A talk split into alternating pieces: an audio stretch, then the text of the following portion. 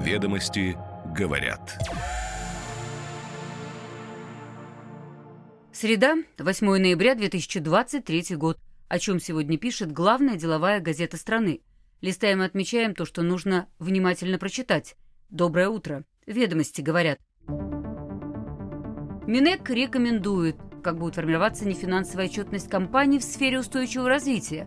Среди показателей инвестиции, связанные с технологическим суверенитетом. Теле2 остается при бренде. Как минимум до конца 2024 года у российского мобильного оператора есть разрешение от шведского правообладателя торговой марки. Первый платежный сервис «Авроры». Российская операционная система расширяет ассортимент. Нехватку стандартных приложений считали тормозом для ее развития. Первым делом – элементы. Минпромторг меняет оценки российскости в автопроме. Баллы будут начислять за организацию выпуска элементной базы для сложных компонентов. Врачебная тайна или уведомление полиции? Татьяна Москалькова предлагает сообщать МВД о постановке граждан на психиатрический учет, чтобы снизить риски для общества. Ведомости говорят. Минэкономразвитие решило отказаться от обязательной нефинансовой отчетности компаний, раскрывающей показатели в сфере устойчивого развития. Вместо этого министерство подготовило стандарты рекомендательного характера. Проект приказа есть у ведомости, его подлинность в ведомстве подтвердили. В документе, в частности, говорится, что устойчивое развитие представляет собой удовлетворение потребностей настоящего времени без ущерба для будущих поколений. Рекомендации предваряют подготовку российского стандарта отчетности по этому направлению. Публикация нефинансовых показателей будет ежегодной, добровольной, но в случае отказа от нее опять же рекомендуется составлять в произвольной форме мотивированное обоснование. Ведомости говорят и о том, какие именно показатели советуют раскрывать. Всего их 44 – экономические, экологические, социальные, управленческие. Разработаны они на основе стандартов конференции ООН по торговле и развитию, но учтены и национальные особенности. Например, доля российских товаров в общем объеме закупок, доля закупок у малого и среднего бизнеса, инвестиции, связанные с технологическим суверенитетом. Среди экономических показателей также расходы на научные исследования, производительность труда и зеленые инвестиции. Документ распространяется на госкомпании, крупные хозяйственные общества с выручкой от 10 миллиардов рублей, а также компании, акции которых торгуются на бирже. А впрочем, рекомендации могут быть использованы и любыми иными организациями, заинтересованными в повышении прозрачности своей деятельности. Как оценили эту инициативу в экспертном сообществе, уже на страницах газеты.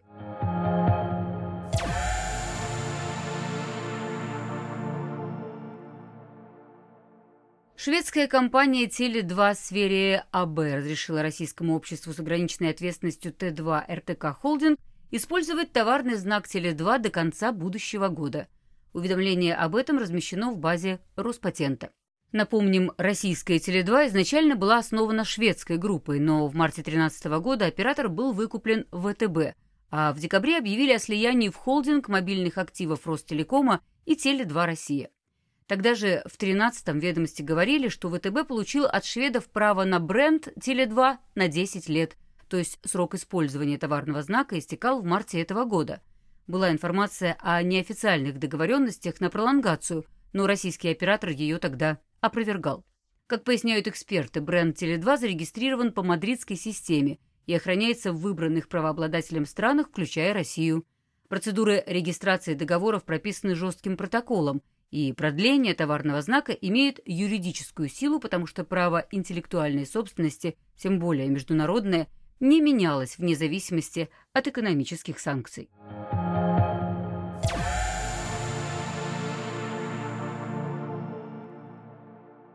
У российской операционной системы «Аврора» появится первое платежное приложение СБПay. Сервис разрабатывает национальная система платежных карт и открытая мобильная платформа. Прототип представят на днях на форуме инновационных финансовых технологий. Первые транзакции можно будет провести по QR-коду и по NFC. Списанные средства направят в благотворительный фонд. Полноценное же решение для клиентов появится в декабре вместе с выходом версии «Авроры 5.0». Приложение можно будет скачать из магазина «Рустор», который также должен запуститься до конца года. Со ссылкой на экспертов в ведомости говорят, что сама процедура оплаты не должна отличаться от реализации на других операционных системах и от обычной оплаты бесконтактной картой. Другое дело, что устройств на «Авроре» пока немного. По данным на июнь было около полумиллиона. В перспективе двух лет прогнозируют 2 миллиона штук. Гаджетами на этой системе пользуются в основном государственные и корпоративные секторы, и пока менее 0,02% переходов в поисковиках Google и Яндекс осуществляется через устройство на «Авроре». Есть мнение, что их востребованность вырастет с расширением стека прикладных приложений, в том числе банковских. Сами разработчики нацелены на пользователей, которым, цитата, «нужна настоящая безопасность и надежность платежных инструментов».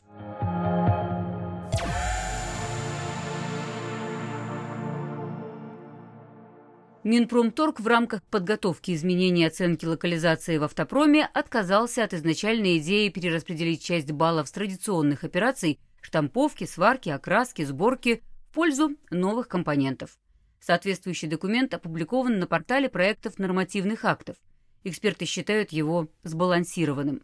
Важно сохранить автопроизводителям баллы за традиционные техоперации, поскольку вложенные в них инвестиции еще не окупились. Бальная система локализации в отрасли введена в 2019 году и стала своего рода индикатором российскости выпускаемых в стране машин. Компании, подписавшие специнвестконтракт, могут претендовать на участие в госзакупках и программах поддержки спроса на автотехнику. Пропорционально набранному количеству баллов автоконцерн получает и промышленные субсидии, которые в отрасли считают неофициальной компенсацией утилизационного сбора. Максимально можно набрать 7 тысяч баллов, ну а специнвестконтракты есть почти у всех работающих сейчас в России заводов. Представитель Минпромторга пояснил, что сокращение баллов за традиционные операции никогда не было приоритетной целью – Перечень операций, за которые повысят оценки, будет дополнен требованиями к компонентам, субкомпонентам и материалам, обозначенных автопроизводителями в качестве критически важных для бесперебойного производства. Акцент в бальной системе будет смещен со сборочных операций в пользу освоения производства компонентной базы и материалов. Ведомости также говорят, что, согласно подготовленным изменениям, уже с 2024 года Разработчики автоэлектроники должны будут владеть всеми необходимыми правами на техническую и конструкторскую документацию, а также на программное обеспечение, проводить НИОКР в России. А с 2026 года в производстве должны быть использованы российские электронные компоненты.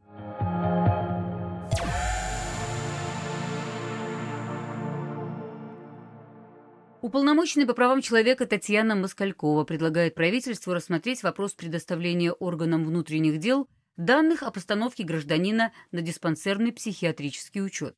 Это следует из доклада соблюдения и защиты прав граждан с психическими расстройствами.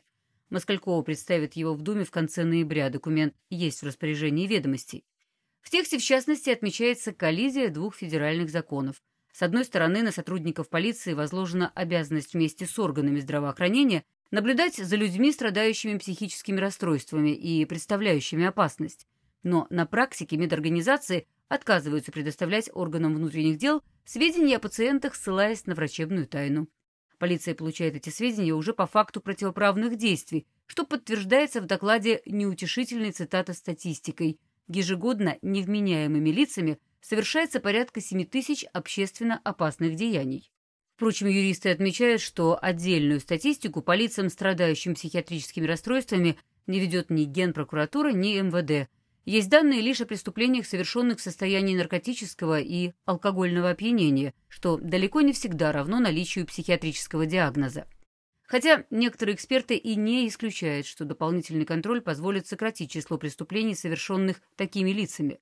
По словам врачей, к диагнозам, при которых человек гипотетически может представлять угрозу для общества, относятся определенные формы шизофрении и некоторые особо тяжелые формы биполярного расстройства. Но при этом психиатры считают неправильным ставить под наблюдение человека, у которого существует психическое расстройство, пусть даже тяжелое, но он никогда не был агрессивен. И есть еще одно «но». Само понятие «психиатрический учет», о котором говорится в докладе, и данные, о котором просят передавать МВД, отсутствуют в действующем российском законодательстве. Ведомости говорят.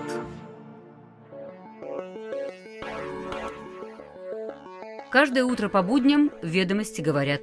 Краткий обзор публикаций главной деловой газеты страны. Следим за развитием событий и новыми трендами. До встречи завтра.